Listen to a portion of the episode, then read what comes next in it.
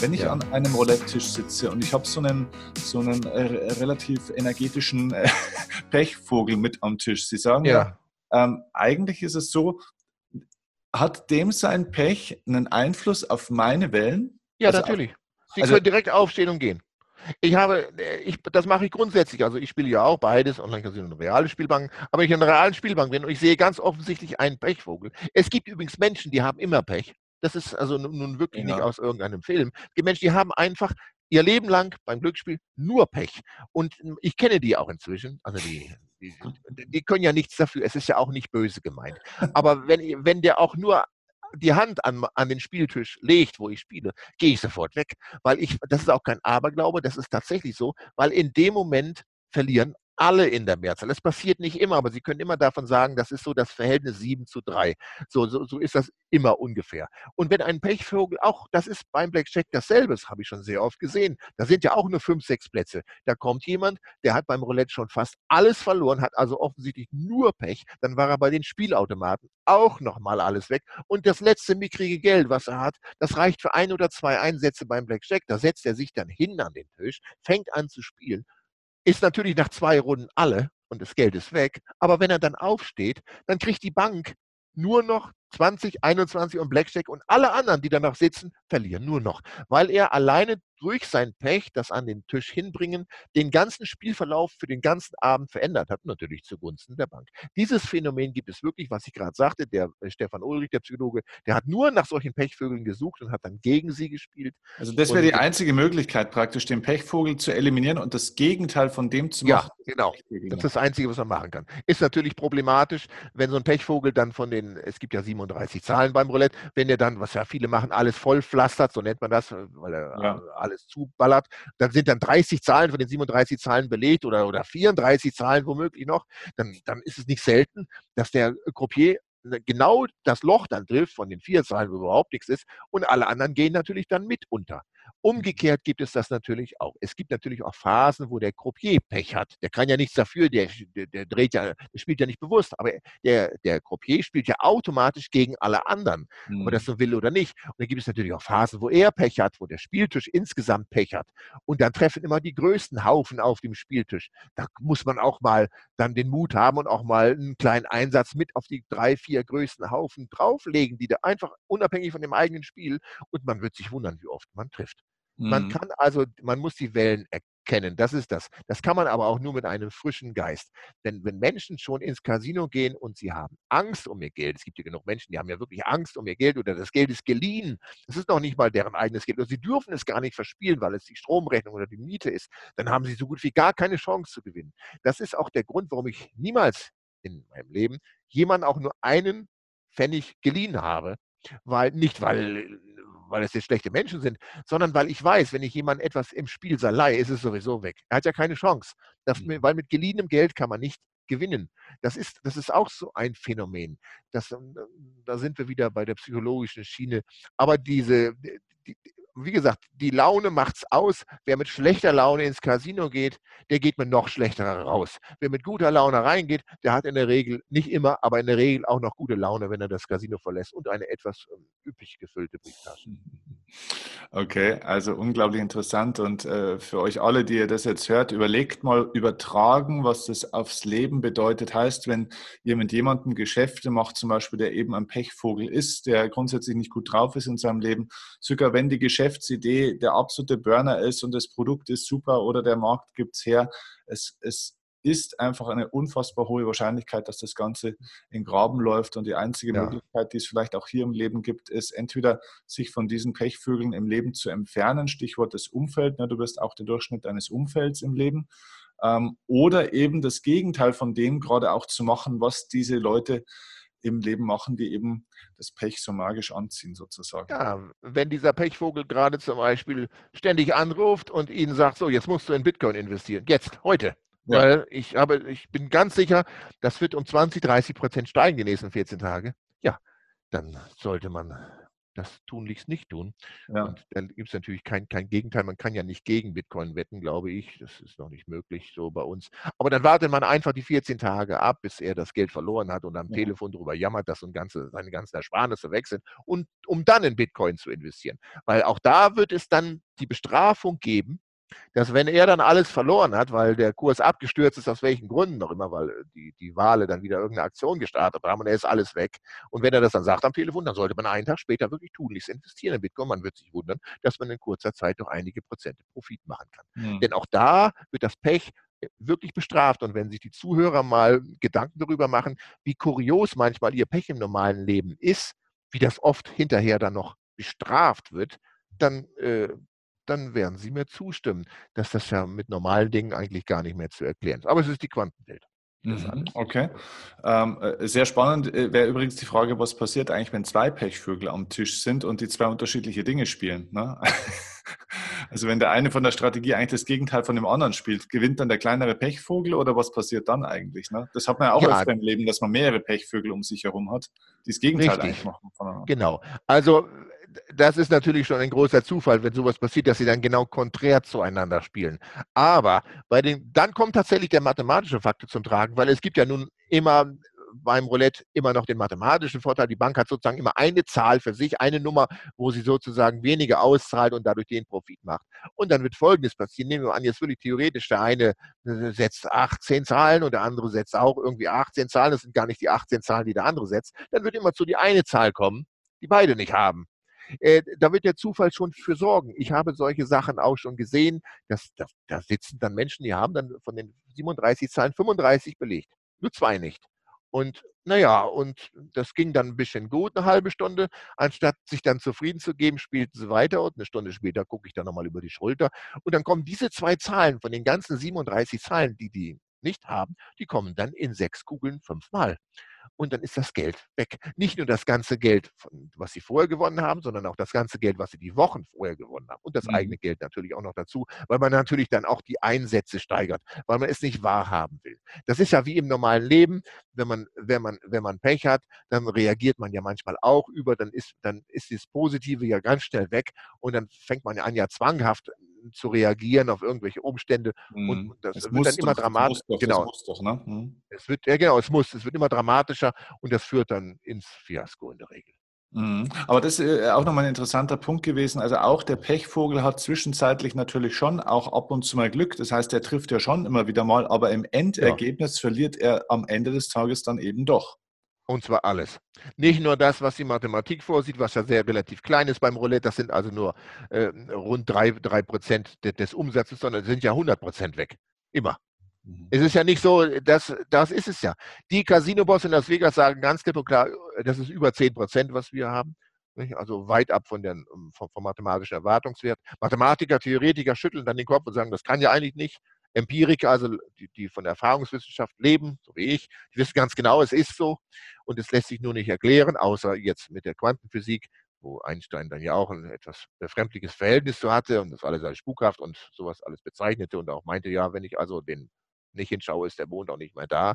Naja gut, ich bin wirklich der Meinung, dass wenn man am, am Tisch steht und in den Kessel guckt, und auf die Kugel guckt, während sie rollt oder nicht drauf guckt, das gibt ein anderes Ergebnis am Schluss. Das ist schon so. Hat man mhm. natürlich Angst und läuft weg, dann wird es immer zu, zu, zu, zu Lasten des Spielers ausgehen. Mhm. Also die innere Einstellung, das ist wirklich essentiell fürs Glücksspiel. Mhm. Das, okay. wenn, man schlecht, wenn man Angst hat, schlecht drauf hat oder negativ sowieso ist, oder ein schlechter Mensch wahrscheinlich auch, ich weiß es nicht, dann sind die Aussichten einfach schlechter. Ja, okay. Aber eben das Spannende ist, es gibt ja tatsächlich eben ein, ein Gegenmittel sozusagen dagegen und das ist ja auch die gute Nachricht äh, des Tages sozusagen. Ähm, es gibt, also das gibt es ja jetzt nicht nur im Roulette, das, was Sie entwickelt haben fürs Roulette, aber das gibt es auch allgemein im Leben, dass man ja. Möglichkeiten und Strategien finden kann, um tatsächlich herauszufinden, in welcher Phase bin ich gerade. Ja, ja? das stimmt. Ja. ja, natürlich kann man das. Man kann, man kann auch zum Beispiel seinen eigenen biochemischen Apparat mal zum Laufen bringen. Das ist beim Glücksspiel übrigens auch so. Immer wenn Sie gewinnen, werden Endorphine ausgeschüttet in Ihrem Gehirn. Sie können da gar nichts gegen machen. Daraus ist auch der, der Grund für Spielsucht. Weil diese Endorphine, das sind die Glückshormone. Jedes Mal, wenn Sie was gewinnen, werden die ausgeschüttet. Jedes Mal. Und irgendwann möchten Sie dieses Gefühl immer wieder haben. Das Problem ist auch, wenn Sie verlieren, werden auch mhm. Hormone ausgeschüttet, nur die Stresshormone, die wollen sie natürlich nicht haben, aber die, die machen sie kaputt. Aber im normalen Leben kann man ja mal selber herausfinden, wie das so mit seinem eigenen Hormonhaushalt bestellt ist insgesamt. Da gibt es zum Beispiel eine ganz einfache Methode, und zwar ist das der Ganzfeldeffekt. Ich weiß nicht, ob der eine oder andere Zuhörer davon schon mal gehört hat oder Sie davon schon mal gehört haben. Kennen Sie das, den Ganzfeldeffekt? Ich habe davon schon mal gehört, ja, aber erklären ja. Sie es gerne. Ja. Mhm. Das ist ganz einfach. Das kann jeder machen, ohne groß zu investieren. Das sollte auch mal jeder machen. Da muss einfach jeder nur sich einen Tischtennisball besorgen irgendeinen Tischtennisball, den, den, den schneiden Sie dann in der Hälfte durch und legen die beiden Hälften auf Ihre Augen. So, dann besorgen Sie sich eine knallrote LED-Lampe, bitte äh, keine Rotlichtlampe mit Infrarot, das ist nicht nur zu heiß, sondern auch für die Augen schlecht. Also irgendeine eine knallrote LED-Lampe, dann legen Sie sich hin, legen die beiden Hälften der Tischtennisbälle auf ihre Auge, kleben sie ein bisschen zu, sodass da wirklich kein äh, nichts durchkommt, dass sie also nur noch die Tischtennisbälle sehen. Dann nehmen sie einen Kopfhörer für ihren Media Player und, und laden sich weißes Rauschen drauf. Das können sie überall kriegen, weißes mhm. Rauschen. So, und dann äh, sind alle ihre Sinne betäubt. Dann liegen sie da ganz entspannt, haben die Augen bitte aber offen, nicht geschlossen und schauen dann durch ihre Tischtennisbälle durch in das rote Licht. Sie sehen also nur noch rotes Licht durch die Tischtennisbälle und hören auch nur das weiße Rauschen. Und dann passiert Folgendes, mit etwas Übung, bei, bei manchen sogar so, sofort. Nach wenigen Minuten hat das Gehirn ja gar nichts mehr. Keine optischen Reize, keine akustischen Reize. Und dann fängt das Gehirn an, selber etwas zu erfinden. Ja. Und das bedeutet, man kann es Halluzinationen nennen, aber äh, es passiert wirklich, Sie werden irgendetwas merken, was Sie vorher nicht gemerkt haben, spüren, sehen, hören, irgendetwas. Und dann wissen Sie aber auch ganz genau, wie es so mit Ihnen innen drin bestellt ist. Wenn Sie total gestresst sind und voller Sorgen und wussten es vorher nicht, dann werden Sie es jetzt merken. Nicht? Wenn Sie im Grunde genommen ganz ausgeglichen sind, dann werden Sie wunderschöne Dinge sehen. Das ist übrigens völlig harmlos. Da ist auch keine Nebenwirkung, da wird man auch nicht verrückt von oder irgendetwas. Man kann auch jederzeit das Experiment beenden, indem man einfach die beiden Tischtennisbälle einfach von den Augen wieder wegnimmt. Aber ähm, das ist wirklich eine ganz einfache Methode. Wie gesagt, es nennt sich der Ganzfeldeffekt mit roten Lichttischtennisbällen und weißen Rauschen auf den Ohren, mhm.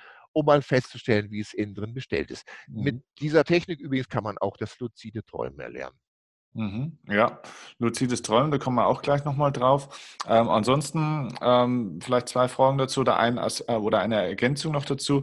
Es gäbe natürlich auch die Möglichkeit, äh, über kinesiologische Tests, Muskeltests und so weiter auch herauszufinden, in welchem Zustand ich gerade bin. Das muss man allerdings wirklich ein bisschen erlernen. Ähm, weil da natürlich auch ein bisschen eine gewisse eigene Färbung auch mit dazukommt. Also wenn ich unbedingt spielen will, äh, dann wird mir der Körper das vielleicht auch dann entsprechend im Muskeltest ein bisschen anders ähm, anzeigen. Aber von dem her kann ich an der Stelle auch wirklich empfehlen, um zu testen, bin ich heute überhaupt spielfähig oder handlungsfähig, wenn es jetzt auch nicht ums Roulette-Spiel geht, sondern um andere Dinge, bin ich wirklich ready, ist der richtige Zeitpunkt für mich da. Der Muskeltest aus der Kinesiologie gibt da eine sehr, sehr, sehr schnelle und sehr gute Rückmeldung dazu. Haben Sie sich eigentlich selber äh, vorm Spielen in einen gewissen, na, ich sage jetzt mal im Englischen würde man sagen, ein State Management, na, haben Sie sich äh, versucht, in einen gewissen Zustand zu bringen, dass Sie auch spielfähig ja, sind? Immer. Ich habe schon von kleiner Jugend auf autogenes Training, Selbsthypnose, diese Sachen alle gelernt. Mhm. Und ähm, das Schöne ist bei autogenem Training, aber auch bei Selbsthypnose, wenn man das jahrelang macht, dann ist es wirklich wie Fahrradfahren. Dann braucht man irgendwann nur kurz dran denken, dann ist die gleiche Wirkung ja. da. Man kann also, das ist ja auch wirklich die, die Kunst, seinen Blutdruck mit Willenskraft so runterzuschrauben und auch seinen Puls innerhalb von Sekunden, wenn man das lange genug macht, das hilft dann auch wirklich. Also bevor ich eine Spielsitzung anfange, das mache ich sogar heute noch, be begebe ich mich also immer in einen völlig entspannten Zustand, willentlich, so weil, äh, weil natürlich äh, Stress sorgt immer für Fehlentscheidungen. Beim Glücksspiel kostet das immer Geld.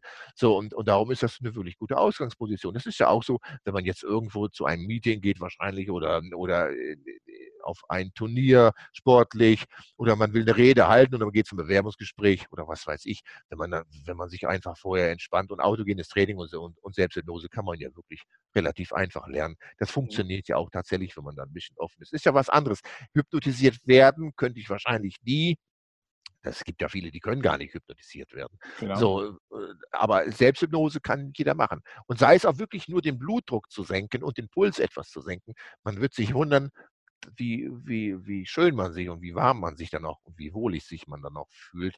Und das merkt das Gegenüber dann auch und das ist ja auch das Entscheidende. Absolut, und es verändert eben auch schon wieder die eigene Schwingung und die Frequenz und es beeinflusst ja. natürlich schon auch diese persönliche Permanenz, wie Sie es nennen, ne? also einfach ja, die, die, Wellen, wenn man es so einfach ähm, sagen will. Ja, okay. Ja, genau, wenn man davon ausgeht, dass das Pech wirklich omnipräsent ist, das ist so, das Pech ist omnipräsent, muss man immer erstmal dagegen ankommen. Das muss man sich bewusst sein. Man darf das Glück nicht als selbstverständlich nehmen. Das Pech ist selbstverständlich. Das Glück muss man sich schon etwas erarbeiten. Ja, das ist gut, okay.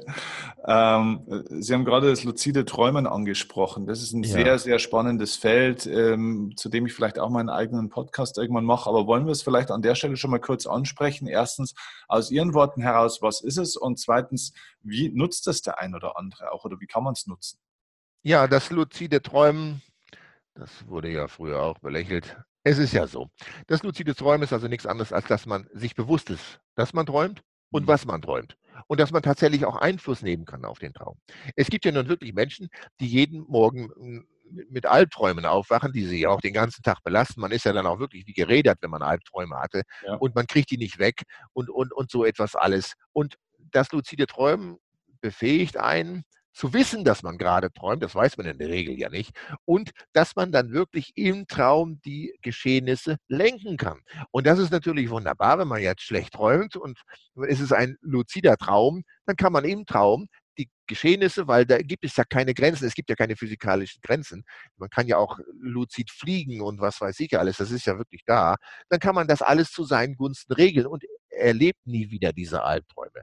Nun kann man natürlich auch, wenn man Spitzensportler ist oder Manager oder was weiß ich, nun kann man natürlich auch seine Träume so steuern, seine allgemeinen Träume, egal was es jetzt für ein Traum ist, um die so positiv zu gestalten, dass man für den nächsten Tag, für eine Herausforderung ganz anders aufgestellt ist. Man kann sich sozusagen selber Superkräfte geben in den Träumen, man kann fliegen oder was weiß ich alles. Das fühlt sich natürlich ganz toll an und wenn man dann aufwacht, fühlt man sich ja auch tatsächlich immer noch wie ein Superheld, weil, äh, weil das, was man im Schlaf träumt, ob gut oder schlecht, verfolgt einen ja über den ganzen Tag. Egal, ob man sich jetzt daran erinnert oder nicht, aber es ist einfach da im Körper.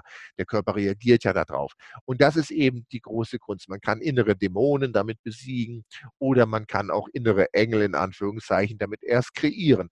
Denn der Fantasie ist damit ja äh, Tür und Tor geöffnet. Es ist nicht so einfach, das zu lernen. Aber wenn man das geschafft hat, dann hat man natürlich eine ganz andere Ausgangsbasis. Einige äh, haben mir schon erzählt, sie wollen am liebsten nur noch schlafen und nur noch luzide Träume haben, weil das einfach so phänomenal ist und sie fühlen sich am Tag auch so kraftvoll und so positiv und so voller Energie. Es ist wirklich ein Geschenk, weil das kann jeder selbst tun. Da braucht man also äh, keine fremde Hilfe für. Mhm. Ja, okay. Genau. Also äh, das ist, wie gesagt, auch äh, eine Technik im Endeffekt. Da gibt es verschiedene Ansätze, wie man sowas lernen kann. Ähm, ich werde dazu wirklich mal äh, in der Zukunft einen eigenen Podcast machen mit jemandem, der sich auf dieses Thema spezialisiert hat, der auch Bücher darüber geschrieben hat. Ja. Ist eine spannende Thematik. Ähm, vielleicht nochmal zurück zu unserem Thema. Also wir haben jetzt ja viel die, die Psychologie hinter dem Spiel ähm, oder auch die, die Quantenphysik hinter dem Spiel, die geistigen Gesetze hinter dem Spiel auch beschrieben. Ähm, das ist ja, sage ich mal, eigentlich dann somit der Hauptpart. Aber trotzdem sagen Sie auch, ist natürlich ein Fach-Know-how, sage ich jetzt mal, schon auch wichtig. Ne? Also ich muss ja, schon natürlich. auch einfach mal, ich meine, Sie kommen ja eben aus dieser ganzen empirischen, statistischen äh, Welt. Also Sie gehen das Ganze natürlich schon auch rational an und nicht nur, sage ich jetzt mal, äh, psychologisch, oder? Nein, aber natürlich ist die Psychologie viel, die Psychologie ist sehr viel aber natürlich muss man auch das Fachwissen haben. Wissen Sie, es gibt natürlich auch Berechnungen, Wahrscheinlichkeiten und der, der Zufall hat natürlich auch seine Gesetze. Es ist, es ist ganz einfach so, wenn Sie beim Roulette zum Beispiel, wo es 37 Zahlen gibt, wenn Sie mehr, wenn Sie mehr als 18 Zahlen auf einmal belegen, sind Sie mathematisch betrachtet mehr im Nachteil als alle anderen Spieler. Nicht? Äh, man kann also auch wirklich fehlerhaft spielen, also falsch spielen, so wie es ja auch beim Skat ist oder auch beim, beim, beim Poker ja letztendlich auch. Und ne, äh, man muss natürlich auch die Verhältnisse kennen. Gerade Neulinge, die noch nicht so ganz firm sind mit all diesen Sachen, die glauben ja tatsächlich, dass das Rot oder Schwarz, es gibt ja auch Serien, wo immer zu Rot hintereinander kommt. Naja, also mehr als zehn, zwölf Mal oder so kann das nicht mhm. passieren. Da sind sie ja so felsenfest von überzeugt. Einige mhm. warten dann ja auch drauf, dass äh, Rot dann fünf oder sechs miteinander gekommen ist, was manchmal lange dauern kann, auch tagelang, so um, um dann dagegen zu spielen. Nun ist es so, wenn man weiß, wenn man also Fachwissen hat, dass solche Serien auch 20 Mal hintereinander passieren können oder sogar noch länger, Nicht? Dass sogar eine einzige Zahl ist sogar einmal in, in England, in Bristol, siebenmal hintereinander gefallen. Eine einzige Zahl, Sie müssen sich also mal vorstellen, Sie, Sie, Sie, Sie, Sie, Sie nehmen sich 37 Kügelchen, packen die alle in einen Sack, schütteln immer ein bisschen rum und dann ziehen Sie immer eine Kugel raus und Sie ziehen jetzt siebenmal hintereinander nur die eine, immer die gleiche Kugel aus diesem großen Sack mit 37 Kugeln. Das glaubt Ihnen ja kein Mensch. Ja. So, aber es ist ja tatsächlich passiert. So, das heißt also, der, der Zufall hat so viel Kapriolen, weil eben alles möglich ist. Das ist genau dasselbe. Wenn die Wissenschaft sagt, natürlich gibt es Paralleluniversen mathematisch betrachtet, weil, äh, weil, die, weil die Wahrscheinlichkeit da ist. Genauso ist es beim Roulette auch. Gibt es auch Wahrscheinlichkeiten und Grenzen. Und wenn man die nicht kennt, dann fällt man immer wieder, äh, naja, dann fällt man immer wieder rein, spielt falsch und verliert letztendlich mehr, als man sollte. Mhm. Es geht beim Roulette nicht darum, mehr zu gewinnen, sondern es geht erstmal darum, weniger zu verlieren. Dann mhm. gewinnt man automatisch mehr. Mhm, interessant, okay. Sehr gut. So, dann kommen wir vielleicht ein äh, bisschen schon langsam Richtung Abschluss. Versuchen wir das nochmal zusammenzufassen. Ähm, was sind aus Ihrer Sicht die drei wichtigsten mentalen Erfolgsfaktoren, die ein erfolgreicher Roulette-Spieler und somit auch ein erfolgreicher Mensch, weil ich finde, die Übertragung ist wirklich sehr einfach, äh, braucht? Was sind die wichtigsten Faktoren? Also ich denke mal, einen kann man wahrscheinlich schon mal zusätzlich nehmen. Äh, Disziplin. Disziplin ist aus meiner Sicht, auch wenn ich das gelesen habe, was Sie geschrieben haben, wenn ich, wenn ich Sie richtig verstehe, Sie sind ein unfassbar disziplinierter Mensch. Ja, und das ist auch das Schwerste. Disziplin ja. klingt so ganz einfach, aber wer schon mal selber gespielt hat, und sich und dieser Faszination erlegen ist und diesen, diesen unglaublichen Wellenritten von Emotionen rauf und runter und rauf und runter, mhm. der weiß ganz genau, wie schnell die Disziplin sich in Luft auflöst. Mhm. Das, ist, das, ist, das ist bei uns so, dass man einfach, ja klar, ich bin ganz diszipliniert, aber in, in Wirklichkeit ist die Disziplin mit das Erste, was sich im Spielsaal einfach in Luft auflöst. Sie ist weg. Und sobald die Disziplin weg ist, dann spielt man verrückt oder spielt nur noch auf, auf, auf emotionaler Basis und das war es dann auch. Dann ist das rationale Denken auch auf einmal weg. Es gibt ganz viele Spieler, die, die fragen sich hinterher selber, wieso habe ich das eigentlich getan jetzt ein paar mhm. Minuten vor, wieso, das ist doch vollkommen irrwitzig, was ich getan habe. Das ist tatsächlich mit die größte Voraussetzung, dass man lernen muss, unter allen Umständen Disziplin zu haben. Und sei es, indem man irgendwas in die Taschen tut, was weiß ich, ein, ein, ein kleinen Talisman oder eine, eine, Münze oder so etwas alles, also wo man auch im Spielsaal ab und zu nachgreift, sodass man immer daran erinnert wird, das ist der Stellvertreter dafür, dass ich Disziplin haben muss. Nicht immer, wenn man danach greift, oh ja, denk dran, diszipliniert sein, denk dran, diszipliniert sein.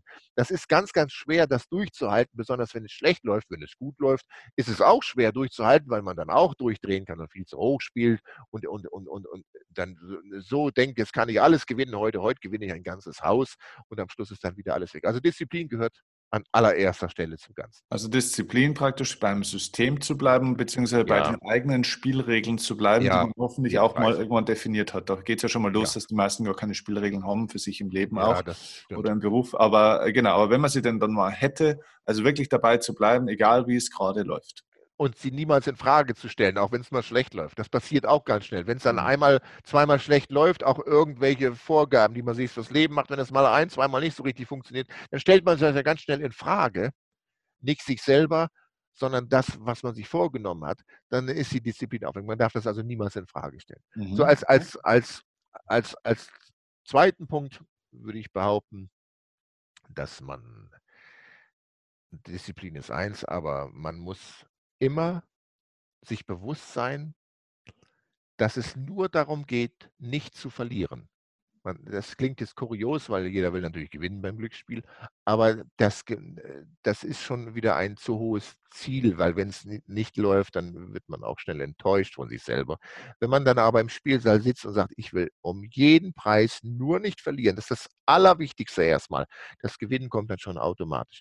Diese, die, diese mentale Grundvoraussetzung muss man haben. Man, man, man, man zielt also nicht auf den Gewinn ab, sondern man zielt darauf ab, nicht zu verlieren. Und man wird sich wundern, dass dann die Gewinne, die entstehen, auch wenn sie dann klein sind, die Freude darüber ist umso größer. Ist also ein, ein, eine Grundeinstellung, den Erwartungswert, den Erwartungswert mental so gering wie möglich zu halten. Das ist ganz, ganz wichtig. Und nicht nur eine Woche, einen Monat. Ich mache das seit 20 Jahren so. Nicht? Jeden Tag geht es mir nur darum, nicht zu verlieren. Das Gewinnen kommt dann automatisch. Das ist ein Ganz, ganz wichtiger äh, Punkt. Das würde ich jetzt äh, tatsächlich sagen, da können wir gerne mal drüber diskutieren, das würde ich jetzt sagen, ist tatsächlich vielleicht sogar ein Unterschied zum normalen Leben, denn meine persönliche Lehre ist immer, dass ich den Leuten sage, okay, was willst du denn im Leben sein? Ein Misserfolgsvermeider oder ein Erfolgssucher? Und ja, viele okay. Leute, die natürlich äh, versuchen im Leben nicht zu verlieren, die spielen dann oftmals auch nicht nach vorne. Ne? Also das heißt, die trauen sich nichts, die wagen nichts und bleiben dann auch oftmals im System ein bisschen hängen. Also da scheint es vielleicht tatsächlich jetzt mal einen Unterschied vielleicht auch zu geben zwischen einer sinnvollen Spiel- oder Roulette-Strategie und einer Lebensstrategie. Könnte das sein? Ja, richtig, weil auf der einen Seite steht das Leben da, auf der anderen ist es dann nur die Brieftasche. Ja. Mhm. Die man ja, ja. beschützen muss, genau. Und es ist so, wenn man jetzt mal wenn man jetzt mal einen schlechten Tag hatte und dann kann man das ja reparieren. Wenn aber die Brieftasche leer ist, dann ist die leer. Dann ja. ist das Geld weg, das hat das Casino, das ist endgültig, daran lässt sich nichts mehr ändern. Und das ist ganz schön schlimm. Darum ist das eine ganz andere Ausgangsposition. Da muss man auch wirklich aufpassen auf sich selber, dass man also wirklich die Brieftasche um jeden Preis beschützt und im Leben kann man immer voransprinten, weil, wie Sie sagen, wenn man nur stehen bleibt, dann kommt man ja nicht weiter. Aber ja. beim Glücksspiel ist es tatsächlich so, da geht es letztendlich ja dann doch nur um die Brieftasche, in Anführungszeichen. Darum geht man ja auch hin. Man geht ja nicht hin, um, um einen schönen Abend zu haben, sondern man geht ja nur wirklich hin, um Geld zu gewinnen. Und ja. darum muss die Brieftasche das primäre Ziel sein. Das muss man beschützen und erstmal darauf achten, dass sie nicht leerer wird. Voller wird sie schon von alleine dann. Mhm, okay. Also man kann das vielleicht ins Leben wenden übertragen, dass man sagt, okay, wenn ich mich jetzt entscheiden würde, aus meinem Angestelltenverhältnis rauszugehen und mich mit meiner Idee selbstständig zu machen, oder wenn ich ja. ein Investment wage in eine Immobilie, in einen Fonds oder was auch immer, dass man nie so einen Schritt wagt, dass man mit diesem Schritt alles verlieren könnte. Ja, das ist gefährlich. Quasi erstmal schaut, okay, kontrollierte Offensive, wenn dann überhaupt, ja. Ja, das stimmt. Mhm, okay. Also, dann hätte man die zweite. Was wäre ein dritter mentaler Erfolgsfaktor? Dass man, dass man nie vergisst, dass man es mit echtem Geld zu tun hat. Mhm. Das wäre, weil das Problem ist, das ist wirklich ein ganz entscheidender Faktor. Wissen Sie, äh, die Spielmarken in den ehemaligen Spielbanken, ja, da, da, stand ja auch noch drauf, was es wert war, 20 Mark oder 50 mhm. Mark und die waren noch entsprechend, da stand es drauf. Dann ist es so, im Casino können Sie dann auch eine eigene Farbe kriegen, wenn Sie also viel auslegen auf dem Tisch, ganz viel und gar nicht mehr wissen, wo Sie was hingelegt haben. Damit man das besser zuordnen, kriegen Sie sozusagen eigene Chips, die kaufen Sie sich sozusagen, das ist eine eigene Farbe, die gehört dann nur Ihnen. So, da steht schon gar nichts mehr drauf. Da steht noch nicht mal mehr drauf, was es wert ist. Mhm. So, und dann kommt das ganz Schlimme, das sind die Online-Casinos heutzutage. Da ist es nur noch ein Mausklick, da haben sie nur noch, äh, nur noch Bits. Das ist auch überhaupt gar kein richtiges Geld mehr. Mhm. Das heißt also, dass man sich immer darüber im Klaren ist, dass man auch um echtes Geld spielt. Das klingt jetzt klingt jetzt komisch, aber das verschwindet ganz schnell, wenn man dann erstmal praktisch das Ganze betreibt, man nicht aufpasst. Und das führt dann dazu, dass man zu viel, zu hoch oder mit Gewalt setzt und und wie auch immer. Es ist, es ist echtes Geld und dessen muss man sich immer Bewusstsein. Das geht ganz schnell verloren, dieser, dieser, dieser Grundgedanke, dass es also kein Spaß ist oder irgendetwas, sondern dass es echtes Geld ist. Die Casinos tun ja wirklich auch alles, um das zu verhindern, dass man diesen Bezug weiterhin hat. Wissen Sie, in Spielbanken gibt es keine Uhren, damit man gar nicht weiß, wie spät es ist. Es gibt auch keine Fenster, damit man gar nicht erst nach draußen gucken kann und merkt, da ist auch noch eine andere Welt. Die Teppiche sind alle extra so äh, farbig und vom Muster her äh, ausgelegt, dass sie Spieltrieb erst animieren und dergleichen. Man ist ja psychologisch unter einem Dauerfeuer da drin. So, auch heutzutage in den Online-Casinos, ich will jetzt nicht sagen, aber es ist ja auch sehr animierend. Manchmal die Damen sitzen da auch manchmal mit mehr oder weniger tiefen Dekolleté und sowas alles tragen, keine Eheringe. Das ist ja auch alles pure Absicht. Und, man, man, man soll gar nicht merken, dass man da um echtes Geld spielt. Das ist tatsächlich der Grund. Man soll nicht merken, dass es, eine, dass es um eine echte Währung, um echtes Geld in einer echten Welt geht. Das ist alles nur eine Traumwelt. So wird es dann suggeriert. Und der kann man ganz schnell verfallen und dann ist man pleite. Hm, sehr interessant. Sehr interessant. Okay. Wunderbar. Also ich finde, da war so unglaublich viel dabei. Ähm, es sei natürlich gesagt, jeder, der sich natürlich für das äh, Roulette-Spiel auf, auf dieser seriösen wissenschaftlichen Ebene interessiert, ähm, äh, sei natürlich alles das, was Sie veröffentlicht haben, ähm, wirklich ans Herz gelegt. Ich habe es natürlich selber auch äh, mir besorgt. Ich habe es selber gelesen. Ich habe auch selber schon äh, viel danach gespielt und kann auch aus eigener Erfahrung sagen, äh, das hat Hand und Fuß, das funktioniert, das ist äh, spitze, aber bitte immer bloß aus wissenschaftlicher Sicht, um praktisch hier ein Spielfeld zu haben, um zu lernen, wie das Leben funktioniert. Keiner ist hier aufgerufen, um jetzt Roulette-Profi oder Spieler zu werden. Ne? So einfach ist das nicht. Wenn es so einfach wäre, wie es oft im Internet steht, dann hätten alle Spielbanken schon längst ja. geschlossen. Ja, so ist es. Ja, ich sage Ihnen ganz, ganz herzlichen Dank. Das war fantastisch. Und ich glaube, wir haben sehr, sehr viel nicht nur über das Spiel, sondern über das Leben, über das Spiel des Lebens gelernt. Ganz, ganz großartig. Ja, das stimmt. Ich habe auch zu danken. Vielen Dank. Ich gebe diese Interviews ja im Grunde genommen gar nicht. Deswegen ist es ein sehr rarer Moment. Und ich weiß, bist bei mir Tag und Nacht, ganz egal wohin uns dieser Weg auch führt. Mit dir wage ich den ersten Schritt, nur mit dir komm ich an.